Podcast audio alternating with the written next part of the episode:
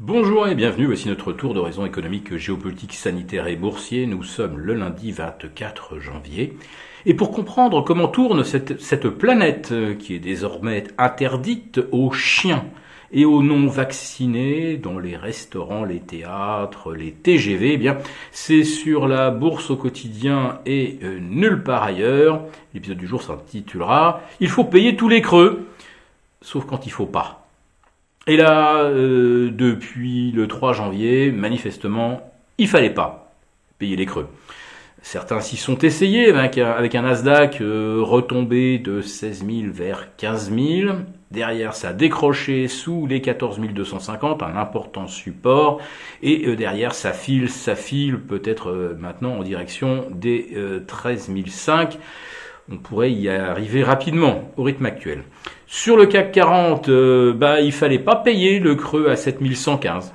Nous vous avions indiqué que c'était euh, un probable niveau de rupture à la baisse. Et eh bien derrière, on a cassé le support psychologique des 7000, puis un support technique euh, identifié par des chartistes vers 6950.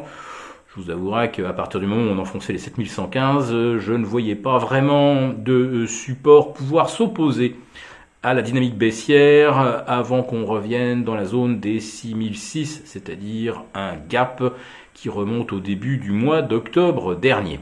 En ce qui concerne les indices US, et comme je le dis à propos du Nasdaq, il fallait pas payer. Et euh, sur le S&P 500 non plus, à partir du moment où on enfonçait les 4570, il valait mieux s'abstenir de quoi que ce soit. Mais là, maintenant, on file probablement tout droit vers les 4002. Je précise également que le Russell 2000, vendredi soir, avec une baisse de 1,8%, a atteint les moins 20% depuis ses sommets, je crois que c'était début novembre. Moins 20%, on est vraiment en territoire de correction, on commence même à parler pour certains titres de crack. D'ailleurs, pour des valeurs du Nasdaq, euh, je crois qu'on en dénombre maintenant plus d'une centaine euh, qui affichent des replis supérieurs à 40% par rapport au sommet atteint euh, fin août, voire début novembre. Netflix étant un des exemples les plus emblématiques, vous avez également PayPal qui est à moins 50%. Et que dire de Moderna? Moderna qui voit son cours divisé par 3 depuis le milieu de l'été, alors que euh, les, premiers tests sur un sérum anti-Omicron euh, s'avèrent peu concluants. Ce qui est quand même un comble face à un variant qui de toute façon euh, n'entraîne pas de pathologie lourde, sauf bien sûr pour la catégorie des personnes âgées de plus de 80 ans avec comorbidité, puisque les statistiques sont imparables. On a actuellement donc 85% de décès sur la tranche d'âge supérieure à 80 à 80 ans et euh, quasiment euh, personne en conditions difficiles euh, entre, entre 5 et, et 50 ans sans comorbidité. Voilà. Alors Omicron manifestement ne fait pas très très peur aux investisseurs. la preuve c'est qu'on avait vu rebondir tout ce qui a trait au tourisme, y compris les, compagnies aériennes, les croisiéristes.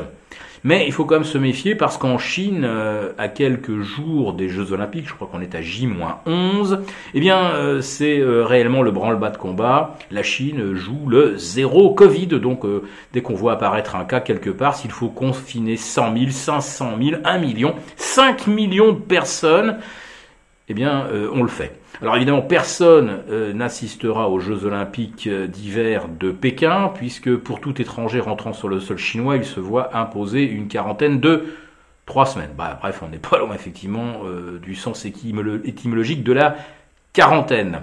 Voilà. Donc la Chine, avec toutes ces quarantaines, risque à nouveau de provoquer des pénuries de pièces, parce que quand on est confiné chez soi, ben, on n'est pas devant sa machine, on n'est pas à l'atelier en train de produire. Donc euh, on risque d'avoir de mauvaises surprises, sans compter qu'en plus des Jeux Olympiques, on va voir se greffer là-dessus la fameuse Golden Week, euh, Chinois euh, se rendent en famille. En tout cas, c'est une, semaine, c'est un peu comme le 15 août chez nous, quasiment personne ne travaille. À plus forte raison, là, si les gens ne peuvent pas se déplacer parce qu'ils sont confinés, ça va en plus de ça, va plomber la consommation en interne. Voilà, donc la, la Chine, c'est à surveiller. Mais Aujourd'hui, peut-être plus que euh, les risques de pénurie en provenance de Chine, c'est évidemment la tension géopolitique qui règne autour de l'Ukraine. Alors on apprend que euh, les États-Unis ont demandé à tout leur personnel euh, diplomatique non essentiel de quitter le pays. Euh, c'est à peu près la même chose, je crois, pour le Royaume-Uni qui recommande à tous ses ressortissants de euh, rentrer au pays. Et euh, ça va même plus loin puisque les États-Unis recommandent également aux citoyens américains de ne pas se rendre en Russie. Alors certainement pas pour le tourisme et même pour affaires dans la crainte, je ne sais pas quoi, de, de prise d'otages ou d'un accueil malveillant à l'encontre des Américains. Alors si vraiment il y avait un conflit, euh, un conflit chaud et ouvert euh, en Ukraine, alors là, ça serait euh, une excuse en or pour plonger, pour corriger, tout en minimisant finalement le rôle des banques centrales. Alors on attend bien sûr de mercredi les minutes de la Fed on voit certains analystes anticiper peut-être euh, une hausse de 50 points dès le mois de mars et puis une hausse à chacun euh, des sommets des, des, FOMC de la Fed jusqu'à euh, fin 2024, autrement dit. Euh, on aurait donc des cycles de 4 à 6 hausses de taux par an, donc 4 en 2022, et puis 6 en 2023, et puis 6 en 2024.